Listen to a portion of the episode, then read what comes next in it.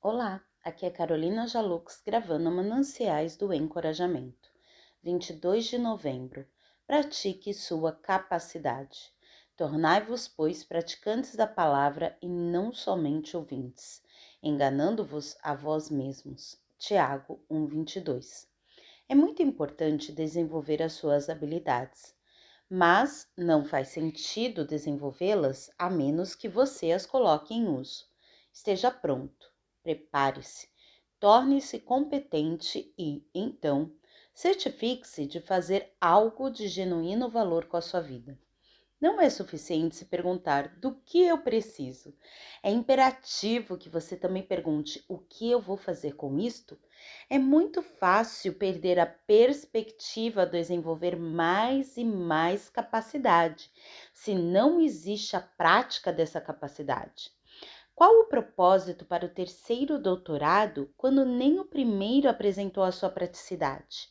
O texto que registra a sabedoria de Salomão diz o seguinte: Era a sabedoria de Salomão maior do que a de todos os do Oriente e do que toda a sabedoria dos egípcios. Era mais sábio do que todos os homens.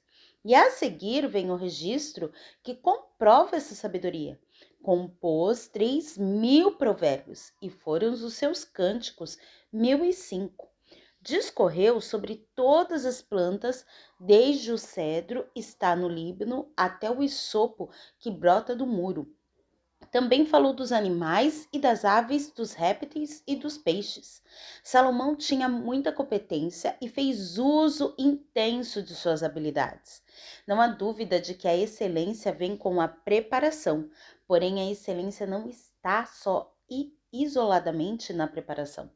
A preparação é nula quando não existe a performance.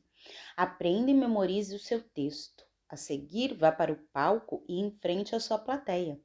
Treine e pratique. A seguir, entre para a arena competitiva do campo para jogar.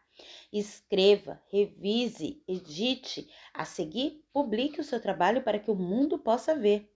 Através das Escrituras, Deus tem nos declarado que até mesmo a fé, quando não acompanhada por obras, é morta.